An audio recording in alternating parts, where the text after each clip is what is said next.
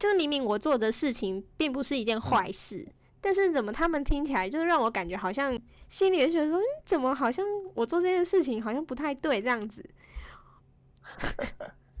OK，好，这个这边我会延伸到两个可以去讨论的东西。然后第一个就是你说，为什么我做一件健康的事，反而别人会好像觉得我好像很奇怪？对啊，有一种效应哈，叫螃蟹效应。嗯，就是我们你就想象一下嘛，你今天有一个桶子，里面装了很多螃蟹。嗯，然后螃蟹一定会想要往上爬。嗯，OK，想要逃出来，可是你就会发现其他的螃蟹就会试着要把它抓下来。为什么要把它抓下？因为它也想要往上爬，可是它爬不上去，搞到最后全部的螃蟹都出不去，全部都在桶子里。OK，然后喝饮料这件事，你就把它想象类似是这样子，因为大家都知道其实健康是好的，可是我做不到健康的事。然后当我发现有人在做健康的事的时候，我就会有意无意的透露出这些讯息。哎呀，你怎么那么健康？哎呀，你都不喝？哎呀，你真不合群。对，然后你就可以思考这个东西。其实有时候其实。大家都知道的是，很多时候做不到。可是大家看到别人在做，有时候他就会去想要把它嗯变成跟我一样，或者是大家都不要做。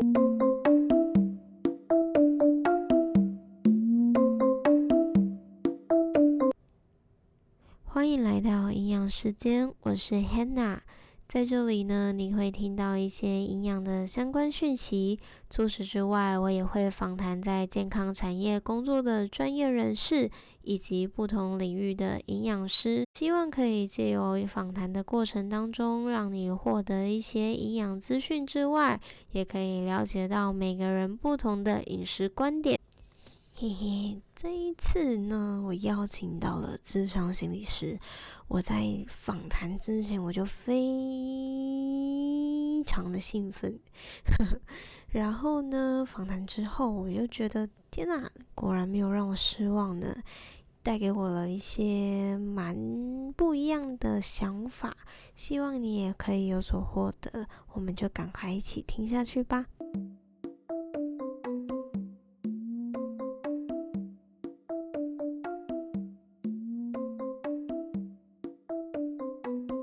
收听营养时间，我们废话不多说，先来欢迎这一次的来宾小苏心理师，先来跟大家打声招呼。哎，各位听众大家好，我是四季心心理智商所的所长，哎，苏崇启智商心理师，那大家都叫我小苏这样子。小苏心理师呢，他是现在在台湾少数。专门就是钻研饮食跟减重相关议题的心理师，所以这一次的单集，我自己想是要让听众朋友除了对心理师有一些基本的了解之外，也想要跟小苏心理师一起来探究心理跟食物之间的关系，还有小苏心理师到底是如何利用心理的技巧来帮助他的学员达到减重目标的。所以在开始之前，我。还蛮好奇的，就是在台湾啊，照顾心理健康这个领域的人士到底有哪一些啊？嗯，照顾心理领域的话，目前就是有执照的啦，哦，大概就是精神科医师嘛，嗯，那心理师，那部分社工师，对，职能治疗师，对，大概在心理健康领域会有这些专业人员在服务这样子。哇，听起来是很跨领域的诶。职能治疗师跟社工师是我比较没有想到的。我一开始以为只有精神科医师、心理智商师跟临床心理师。虽然这跟今天的主题比较没有那个直接的关系，但是我还是蛮好奇，就是临床跟智商他们两个之间有什么样的不一样？哦，有什么不同哦？哎。其实应该回到他法的设定了哈，心理师法里面就下面就分成智商心理师跟临床心理师嘛。那如果你要说他最根本上的不同，在法里面的话，它是服务的职业项目，哎，会有一些小小的差异这样子。然后回到他训练的过程里面，可能他大学读的系所跟他的基本训练就不太一样，哎，然后他后来毕业之后取得执照之后，他服务的。领域也会不太相同，这样子。应该说，养成过程当中就会有一些根本上的不同，但他们的就可能算是专业领域跟服务的人群不太一样，是这样子吗？嗯，应该说场域不太一样。场域。嗯，对，像，呃，智商心理师的训练可能比较会着重在他智商的技术跟对人类发展历程的一个了解。那如果是临床背景的训练，它可能会比较放在横线评估或者是心理病理上面的训练。那服务场域的不一样是，呃，智商的智商心理是大部分会是在社区或学校服务这样子。哎，那临床的话，大部分会是在医院啊，当然也也偶尔也会有一些重叠啦，可是大致上是会这样去看。哦，原来如此，所以像是我很常听到说，哦，他去找心理心理师晤谈啊什么的，那是不是就比较偏向智商的范畴？嗯，应该这样讲，现在社区里面也很多智商心理师或临床心理师出来开设所谓的，呃，心理智商所或心理治疗所。Oh. 那所以一般民众说，哎，他去做心理咨商或心理治疗，我在想可能是找找这种社区型的治疗所或智商所这样子，哎，倒倒不一定是智商或临床，哎。原来如此，那听起来就是可以根据自己的需求来找不同的专业的心理师来做一些协助。那我其实也蛮好奇的，对于小说心理师而言，心理师他算是一个怎么样的职业？什么样的职业哦？对、啊，这是个好问题耶。就是一个能助人又能赚钱的职业。这样讲有点肤浅啊，哈。不过我我觉得，如果更专业的去讲的话啦，我觉得心理师就是一种利用心理学的知识跟技巧啊，嗯，来协助民众改善他的生活品质的一种职业。哎，那它的基础是在心理学的知识跟技巧这样。嗯，我相信应该会有一些人抗拒心理师，但是我自己我自己的想法是，不一定说真的要等到说你的心理状态出了问题啊，或者是你罹患了心神上面的困难才需要看心理师。就像其实像营养师也是这样，就是比起真的你可能你得到了糖尿病啊，或者是一些代谢的代谢性的疾病，然后才透过生活或者是饮食的习惯来改善病况。我其实更偏向于用预防的角度来宣导跟传播，所以我相信其实心理师应该也是以这样子的角度出发。不过就是到现在啦，就是还是会有很多人会觉得说，哦，吃东西不需要学习。我相信心理的状态应该算是更加抽象，所以他们可能会不太了解说智商。心理师他到底实质上是可以给予什么样的帮助？就是他，你可能说是像用经心理学的技巧，那是引导他们找出问题吗？还是说？OK，好，哎，应该这样讲哦，因为大部分对找心理师或寻求心理健康产业的协助，会有一些抗拒啊，对，可能来自于过去的那个污名化，哎，会觉得 就就是疯了啦，或者是抗压性不够啊，才会来。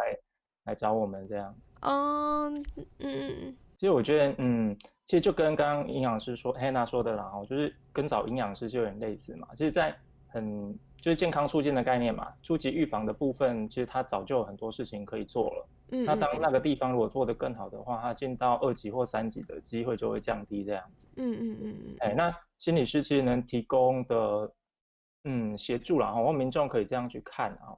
大概心理师能提供的协助，我觉得可以分三个层次。哎，啊，第一层就是我们最初级的嘛，哦，可能就是我们一般做的可能心理的咨询啊，或者是一般的心理卫教。哎，那这包含了可能我们很多心理师会在外面演讲啦，讲的主题可能包含情绪管理、压力调试这些，那些。在听这些讲座或演讲的过程，其实某部分就是在接受心理师的服务啦。哦。哎，就就很像在听演讲这样子，其实也是心理师的服务，所以其实也没那么那么病理啊，或一定要到什么样严重了才会接受心理师的服务。所以听起来心理，嗯，最贴近人的科学，我可以这样子解读吗？嗯，我们有一位老师他曾经说过啦，反正有人就有心理嘛。听到这里，我相信你也跟我一样，对于心理学有更具体的了解。了解到了心理学呢，它其实是一门建构在科学之上的学问。所以，小苏心理师他又是如何发现心理学其实跟减重非常相关？他又是如何利用心理学的技巧来帮助他的学员减重呢？我相信你一定也很好奇，跟我一起听下去吧。哦，对对，有人就有心理，所以嗯，心理学我自己也是蛮好奇的。像是我自己可能减重，我就会直接想到，哦，可能我就是要找营养师，或者是我直接要去找健身教练。那心理学听起来，有人就有心理学，可是好像不会这么直观的去想到说这两者之间是有关联的。那当初你是怎么去把这两者？怎么想到要把这两个接洽在一起啊？嗯，就是把心理跟减重结结合在一起嘛。对对对。嗯，一切都是阴错阳差这样。阴错阳差。对，应应该说一开始是因为家人他们去某一家诊所，哎，想要去减重这样子。嗯。哎，然后那一开始我也是用着看笑话的。方式看他们去，应该很多人都这样啦。看家人要减肥，会觉得很好笑这样子。然后那时候想到怎么可能成功？哎、结果几几个礼拜，然后几个月之后，哎、欸，居然感觉他们是成功的。那我就很好奇，那因为那个变化很大，你视觉上的震撼是很大的。那我就很好奇他们到底怎么做。然后我去研究他们怎么做之后，我发现、欸、那根本不符合人性啊。哎、欸，然后后来发现这样不符合人性的方式到底可以撑多久啊？我就在观察了一阵子。就发现他们也大概就半年，也就没有办法再维持下去。哎，然后后来我就去做了一些研究，然后去研究之后发现，其实国外对于嗯饮食肥胖跟心理的结合是做过很多的研究，然后有很多的论述这样子。嗯。然后我去做一个小小研究之后，哎，我身边人就知道我在做这件事嘛，然后就请我帮他们带减重班。哦，然后就这样开始，所以就是先从亲近的人开始了解到这件事情的，因为其实不人性的，就是我觉得应该就是说比较严苛啊，就是嗯、呃、持之以恒，我觉得是减重只是开始，可是维持是师傅嘛，所以真的。持续下去是一件不容易的事，所以一开始你研究了一些方法。我比较好奇你的第一批客人是什么？哎，是谁？哎，第一批客人吗？对呀、啊。好，就是因为我在彰化医院的精神科服务过了。嗯嗯嗯。我那时候第一批的学员，第一批的客户就是我的同事，然后包含了营养师、哎，护理师、社工师、嗯，然后我记得还有社工师，哎，那个职能治疗师这样子。嗯，就是你刚刚说的那些伙伴们嘛。对对对，就同事这样。啊，你就研究了一些方法，那是从听起来好像不是从一开始就接触到减重这个领域嘛？那你是大概从什么时候开始从事心理的相关工作啊？哇，好好久以前就开始了。我我民国九十年从那个。政治大学心理学系毕业，uh, 然后那时候毕业之后，我就去部队服役。Uh, 那我们那个年代在军队里面有所谓的心辅官这样子。哎，我所以从民国九十年就开始先接触的是心理辅导工作。哎然后民国九十四年退伍到彰化医院。嗯嗯。对，那那一开始我是从事儿童早疗工作。哦。哎然后后来慢慢有机会接触到一些成瘾领域。哎，就是药物滥用的一些工作这样子，oh. 然后开始跟矫正机构、监狱啦、少辅院开始有合作，哎，然后慢慢到一零三年，对，我就是离开医院，然后到我们彰化有一个学生智商中心，然后那时候是担任学校的心理师，然后后面就自己开业。哦、oh.，嗯嗯。所以，真的职业真的是蛮长的一段时间呢，经验非常的丰富。但是我自己也是蛮好奇的，因为像我刚刚说的，饮食跟心理，虽然他们两个就是心理可以对减重来讲可以造成很大的帮助，可是因为毕竟心理是你的专业是在心理学嘛，但是其实减重还是需要透过许多饮食的技巧。那这方面你有没有？在执行教导的过程中，有一些冲击，还是说有一些困难之处，可以跟大家分享一下。OK，好，那刚刚分享其实我我的那个职业历程嘛，哈，对，我会接触到体重这一块，刚刚也有讲，就阴错阳差了。嗯，那我大概是在九十八、九十七、九十八年开始，在我的同事上面身上开始做实验。对。然后那时候开始做，虽然有成效，可是我不知道为什么有效。你不知道为什么有效？因为我有讲营养的东西，可是营养的东西也仅止于大概国中以前健康教育教的程度。嗯嗯嗯，就是食物分类啦，多喝水啦，要多动这样子。嗯嗯嗯嗯。就觉得有效，可是又不知道自己到底哪里有效这样子。嗯嗯。所以有一个机会，我在大概一零三还是一零四，我有点忘记了。嗯嗯嗯。我就去参加那个肖敦仁医师他们的，哎，中华民国肥胖研究协会。嗯嗯嗯嗯嗯。应该中华民国嘛？对对对对。对，然后他们那时候有一个健康体重管理室跟师的训练。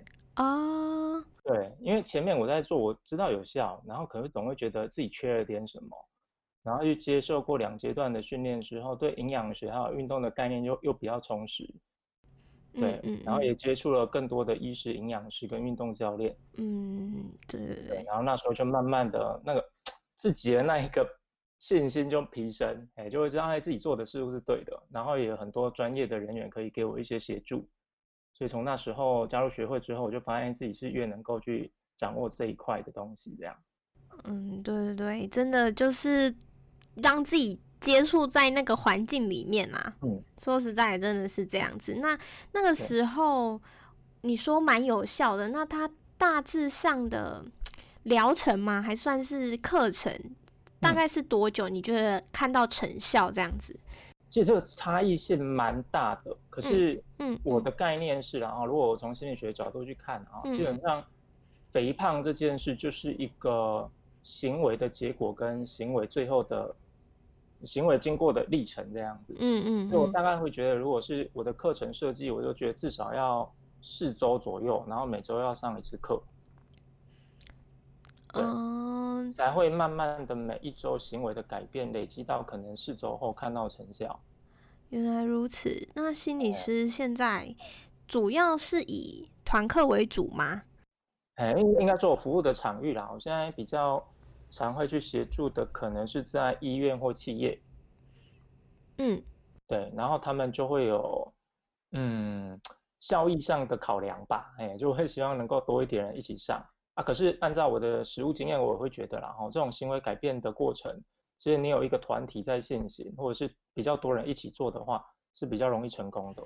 为什么？因为你既既会有那种团体的氛围，而且你会有团体压力。团体压力是像是那种同侪的压力，像大家都在读书，那我也要认真读书这样子吗？类似啊，或者是哎，你看到大家都在做这件事，好像你也觉得自己应该做，或者是另外一个角度是。你看到别人在做的过程里面慢慢有成效出现，那你也会觉得自己是有希望的。哦，就是比较正向的感觉，好像大家为同一件事情共同努力这样子。是是是，还还有一些实验里面，其实一些研究也都有发现啊，嗯嗯，就是人是很容易受到你身边人的行为影响，那包含饮食跟运动这两件事。嗯，对，所以你团课的话，基本上就是塑造一个环境。一个氛围，那你在那个环境里面，基本上就比较容易去执行这些所谓的健康行为。嗯、呃，真的诶，这让我想到一件事情，就是可能像是在公司，他可能就是在午后就特别容易一起订饮料。嗯嗯嗯嗯嗯，这这个是不是很典型的？你就是说会被环境影响这件事情？哎，对，这这也算是一种啦，哦，就是这我我把它分类啊，这种叫人际饥饿。人际饥饿，就是你基基本上生理上可能没有那么大的需求，你生理是没有想要吃东西的或喝东西的。对。可是因为人际的关系、人际的氛围、人际的压力，所以你就团购了，所以你就团定了。哎，所以我就说，哎，这种叫人际的饥饿。嗯。真的哎，但我其实我自己我自己的话，因为其实像我我自己上班的地方，他们其实也真的也蛮常订饮料的。然后我就一开始我就说，哦，我就说我没有没有喝饮料的习惯。然后之后一开始他们就会就说，哎，你怎么这么健康？就是我听起来我第一个反应就是说，嗯，健康错了吗？然后到后面他们就会直接略过我。就是略过我，但我觉得这是蛮好的，就是你可以一开始就是先表明你自己的立场。那一开始或许他们会给你一些意向，就是想说你怎么可以跟大家不一样。但是你只要知道自己在做一些什么事情，就不要给自己太大的心理压力。我是自己这样子调试的啊，就我相信应该也有很多人也有遇到类似的情况，但是我我自己我自己也会觉得蛮有趣的，就是说，就是明明我做的事情并不是一件坏事，嗯、但是怎么他们听起来就是让我感觉好像心里也觉得说，嗯，怎么好像我做这件事情好像不太对这样子。OK，好，这个这边我会延伸到两个可以去讨论的东西，然后第一个就是你说，为什么我做一件健康的事，反而别人会好觉得我好像很奇怪？对啊。有一种效应哈，叫螃蟹效应。嗯，就是我们你就想象一下嘛哈，你今天有一个桶子，里面装了很多螃蟹。嗯，然后螃蟹一定会想要往上爬。嗯，OK，想要逃出来，可是你就会发现其他的螃蟹就会试着要把它抓下来。为什么要把它抓下来？因为它也想要往上爬，可是它爬不上去，搞到最后全部的螃蟹都出不去，全部都在桶子里。OK，然后喝饮料这件事，你就把它想成类似是这样子，因为大家都知道其实健康是好的，可是我做不到健康的事。然后当我发现有人在做健康的事的时候，我就会有意无意的透露出这些讯息。哎呀，你怎么那么健康？哎呀，你都不喝？哎呀，你真不合群。对，然后你就可以思考这个东西。其实有时候，其实大家都知道的是，很多时候做不到。可是大家看到别人在做，有时候他就会去想要把它嗯变成跟我一样，或者是大家都不要做，就不会显露出我好像比较糟这样子。好，这第一个我觉得可以。回应的部分这样子，就是螃蟹效应。哦，我觉得这好有趣哦。其实我也我我没有想过这是一个心理现象哎。对，就是要招大家一起招啊！你你要就像以前我们班上哎，就念书的时候都会有那种很乖的会念书的孩子嘛，或同学嘛。对。然后我们就会啊，不要念啦，走了，我们去打球啦，干嘛？哦，我懂，我懂。对，就你没念，所以你很怕别人念啊。对啊，嗯，然后人家考考的烂，就说哦我没读；考的好也说我没读，这样。对对对，那他就可以给自己很多合理化的理由啊。嗯。对，然后第二个层次，我觉得可以回应营养师的，就是你刚刚是说，哎，先跟同事们说，哎，我可能没有喝饮料的习惯。对。我觉得那是一个方式。对。可是有一些人哦，他其实是蛮需要人际的连接，他可能没有像我们说在心理。建设比较完整。我懂，我懂，我懂。哎、欸，他可能觉得我我怕被讨厌。嗯嗯嗯。哎、欸，那这个时候我就会提醒这样的听众了哦，其实你要知道这个就是一个人际的需求。哎、欸，你为了人际而喝这个东西，那你就要告诉自己，那我可能就不要点大杯的。啊、uh。我可能可以点小杯一点的，可以让自己的生活更有弹性啊。就是这算是一种选择，欸、就是你选择了这个东西，你可以对于人际上面有一点点连结，嗯嗯嗯，但是也不用太为了这个做罪恶感。像你饮料，你也可以点无糖的，你可以点小杯的，欸、对。嗯，所以我觉得，嗯，有些人可能会把饮食控制这件事情看得太严格。嗯，这这个就是像你说的，可能半年之后他就会复胖，这个这个就是典型的例子，因为他没有办法去长久的去执行这个动作。对，因为那就是用意志力在控制啊。嗯。哎，可是意志力它本来就是会消耗的一种资源。嗯嗯嗯。对，所以你用意志力在抵抗的话，很容易就是会失败这样子。好。所以最好就像刚刚。Hannah 说的嘛，哈，我们就是有调控的能力，然后有弹性，对对，其实比较能够可长可久。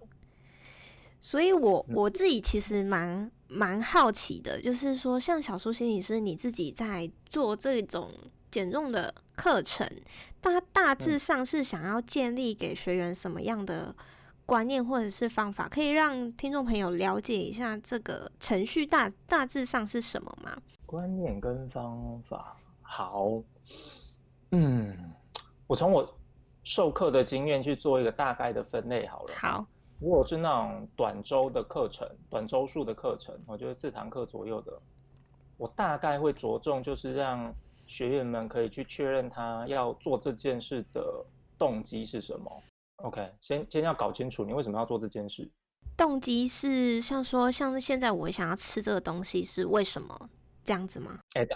倒倒不是这么细，我我倒是觉得就是，比如他来减肥，哦、oh. 他要他要上这一堂课上四堂，然后要减重、体重控制这样子，他的目的是什么啊？比如我就有一个活动，我就是会这样带啊，我就请他们去写，他们来上第一个脑袋里面想要的动机是什么啊？比如我假设乱讲好了，他说健康，嗯，那我就会邀请他分享一下，那为什么你会想要健康？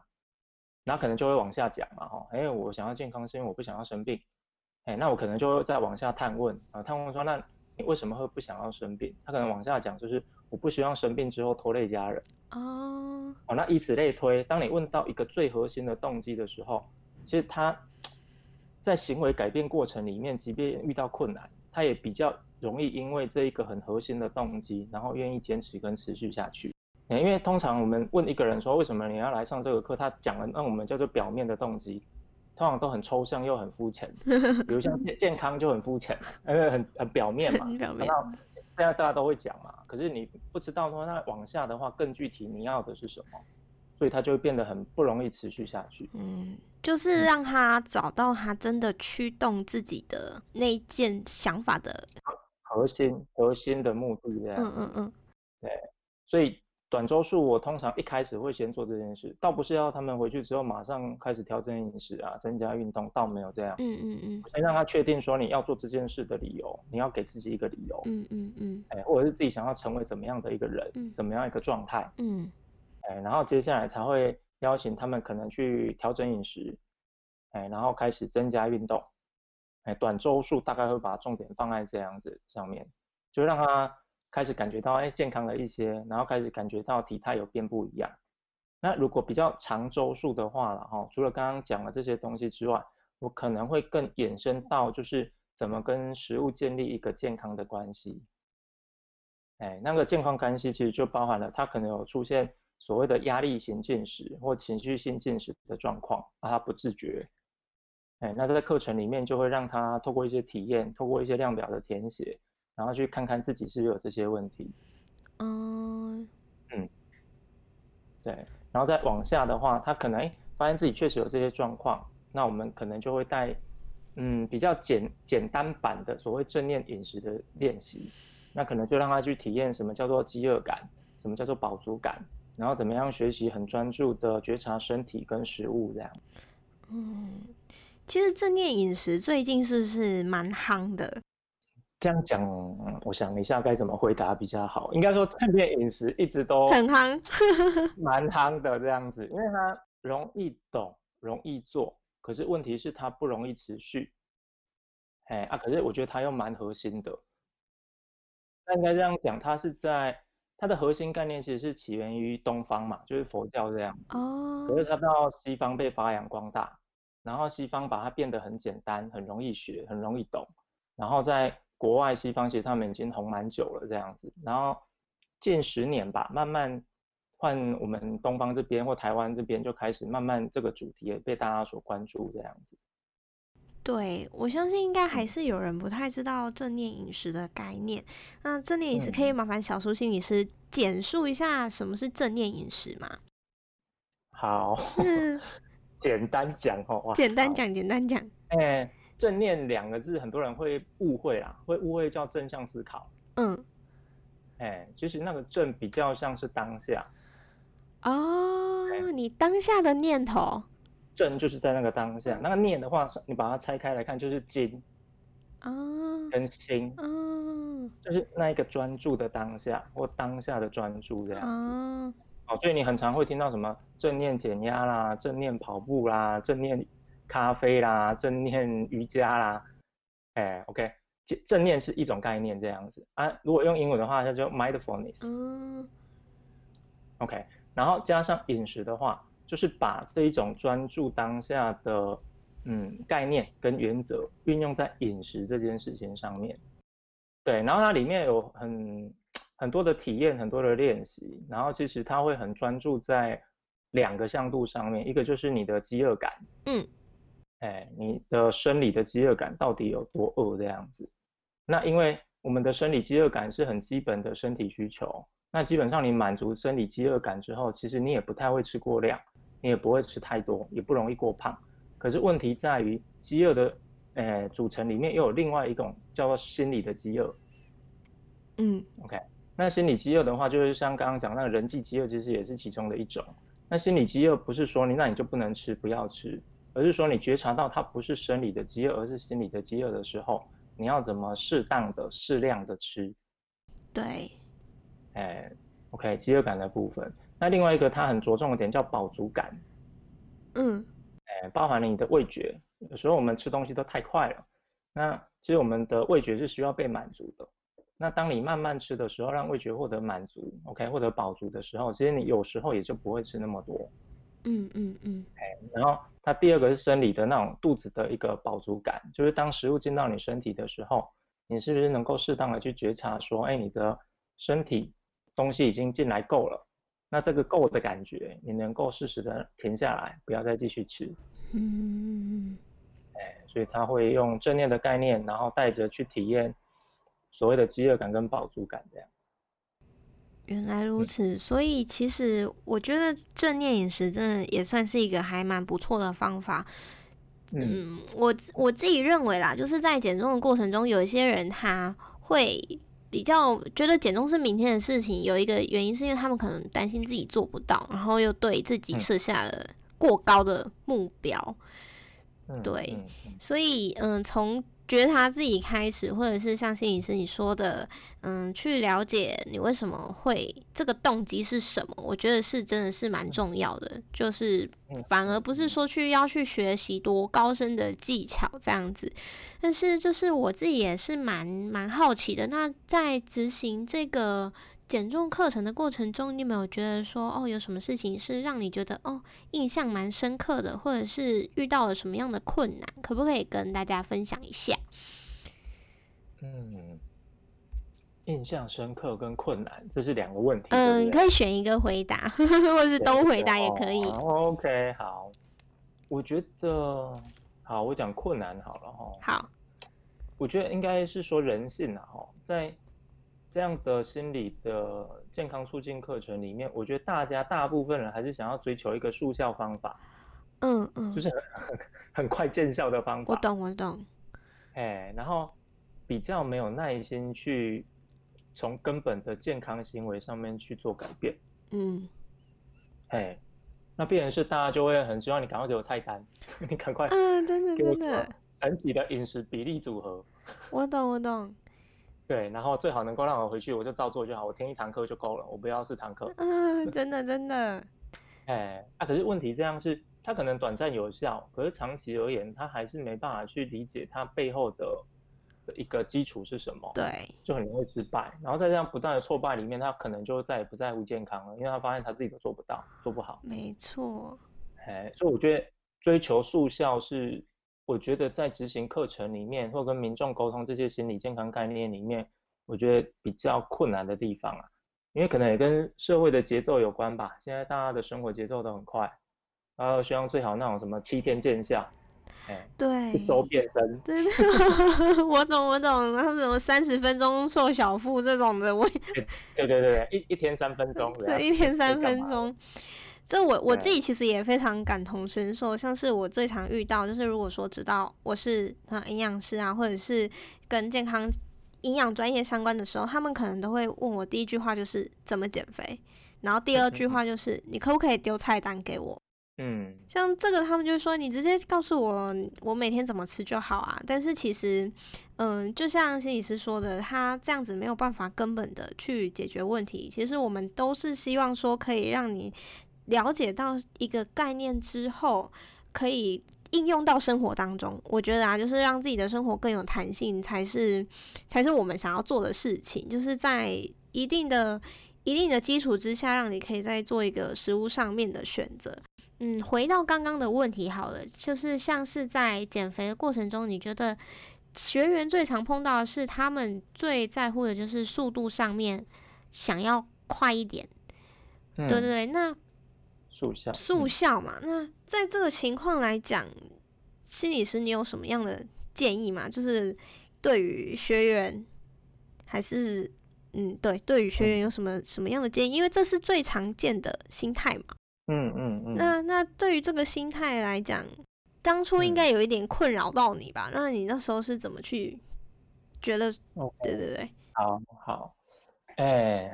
好，分两个角度来回答，一个是针对我在课程里面怎么做，好，然后另外一个是，哎，听众们，我怎么给大家有一些可以思考的方向，这样。好好好。好，对我的学员的话，通常我第一堂课就会讲，如果你希望的是减肥的话，我的课会让你失望，因为我的课是健康行为促进。对。可是它的副作用叫减肥，所以你不要期待七天见效。哎，所以在第一堂课期基本上我就会讲得很清楚，就是我不会让你七天见效，可是我会让你课程结束之后有一个持续的习惯能够维持下去。OK，在课程里面我就会先把这件事讲清楚，然后另外一个就是我刚刚讲那一个动机的确定跟澄清嘛，哦，在那过程里面其实我也会让学员去试着知道说，你今天会肥胖基本上不是一餐两餐吃出来的，对，哎，一定是一段时间慢慢累积错误。到后面才会产生一个你不想要的健康或体态。那相对的，我们今天要健康回去，或者是要苗条回去，势必也要花一段时间。那我们变回去你想要的样子。哎，所以对速效上面，我会对我的学员是这么去说的。哎，让我们先有一个心理建设跟准备，就是速效的话，我们的课程可能是无法满足你的。哎，可是如果慢慢的愿意这样配合执行的话，到后面你会养成一个好的习惯，然后这个习惯会让你不会再复胖。哎，那对于听众的话啦，哈，我我会特别强调啦，嗯，会追求速效，我觉得是缺乏对于人类行为改变的基本认识，这个有点拗口。这个是什么意思啊？听起来好有趣。好，什么意思哈？就是因为我们我们通常会因为我们很很逻辑性嘛，所以我们都会觉得我做一分我就要得一分，嗯，我做两分应该要得两分，嗯，我做三分我就应该要得三分，对。哦，就是这是线性的概念嘛？对，我们都会以为人的行为或者是行为改变应该是这样，对，甚至肥胖也是这样。对，可是或者是苗条减肥是这样，其实很多时候并不是的。嗯，人类行为很多时候，或者是我们行为改变的过程，很多时候是你做一分没有得到东西，嗯，做两分得到零点五，嗯，做三分哎推到零，做四分哎可能变二，嗯嗯，哎做五分哎可能又没什么变了，然后可能一直累积一直累积，你愿意做到第十一分的时候，你可能会出现二十分的成长。嗯，OK，它就是一个函数的概念，它不是一个线性的状态，就是一一一一这样一直下去，不是。嗯嗯。它可能你累积了一段行为的持续，或者是行为改变了一段时间，后面那个成效会突然的爆发出现。嗯嗯嗯嗯嗯。所以我觉得要提醒我们的听众，就是只要你确定你的方法是对，你也征询过专业人员的意见，基本上坚持是很重要的。哎。所以我们一直从小到大都被提醒要要有毅力，要坚持。可是我我觉得大家就会忘了这件事，都会觉得哎，一定有一个很神奇的方法，哎，今天做了，明天马上见效。嗯。可是，在健康促进上面，比较比较难出现这种状况啊，它比较在比较需要还是一段时间的维持跟持续。那这样子的话，就好。假设像像我，我今天听了，然后我就是想说，嗯、那我想要找心理师帮我减重，这样子我要怎么去知道说，因为。听起来心理师的课程是可遇不可求吗？可遇不可求。那我我应该我应该要去去想说，每一个心理师他的专业可能都不一样。那我要怎么知道说这个心理师到底适不适合自己？这个听起来像是一般民众想要去寻求心理师协助的话，他要怎么找，对不对？对对对。OK，好。哎、欸，几个向度啦哦，我觉得。嗯，第一个当然最简单的哦，你可以网络搜寻，嗯，哎，然后看看有没有哪些议题，或者是你你想要谈的主题，嗯，是这个心理师比较常在一些公开的，哎，网络上面发表一些文章的，你可以去看看说他的基本理念跟你的是不是，你是不是能够认同，或者是你觉得是可以帮助到你的，哎，可以去找一下 Google 看看这样子，啊，可是这样的问题在于，哎。他虽然会写，他不一定会做个案，就是你要冒一个风险，就是你可能要跟他见一次面、两次面这样子，去看看说，哎，他的文章跟你跟他接触的那个感觉是不是能够 match，哎，这是最简单的，哎，然后成本最低的找心理师的方法，嗯嗯，哎，那第二个的话就是，嗯，你可能可以先去你你们附近的身心科，哎，或者是哎身心诊所。哎，去请医师进行一些评估，看看是不是也有那个需求，然后也可以请精神科医师转介，OK。然后第三个方式就是，也许你可以到各县市的智商心理师工会，哎，去询问，哎，打电话去问问看，说，哎，你你遇到的议题是什么啊？或者是你想要讨论的是什么？然后问一下各地心理师工会，他们是不是有推荐的心理师这样子？哦，嗯。其实听起来管管道真的是蛮多的，不过我自己也还蛮好奇，这样子的话，收费它会有一个公定价吗？公定价 好，因为收费它有一个区间呐，哎，就是目前我知道的话了哦，因为我没有去看那个调查的结果这样子哦，大概就是一千二到两千五都有平均呐，嗯，那当然你更高的也有。就是找心理师的过程中，我觉得第一个就是像心理师说的，你一定要先去了解说这个心理师他给你的感觉是不是你可以接受的。那你也是要给对方一个机会，让他去对你做。一到两次的对谈，但是如果这个过程中你觉得说这个人可能没有那么适合你，或者是你还需要做更多的评估的话，那也是可以再寻求另外的协助。但是多多少少还是要去相信心理师的专业啊。嗯，对对，这是我我自己的感受，稍微。统整一下我今天得到的东西，它就像是说，今天我们想要执行一个减肥的过程，其实我们应该要去了解到说，减肥过程这个东西，它并不是一个非常快速的，不是说哦，你几天之内就可以见效，但是你所做的努力是会经过你长时间的累积，给你一个 feedback，不会觉得说哦，你坚持这么久怎么都看不到，你还没看到是因为你可能坚持的时间。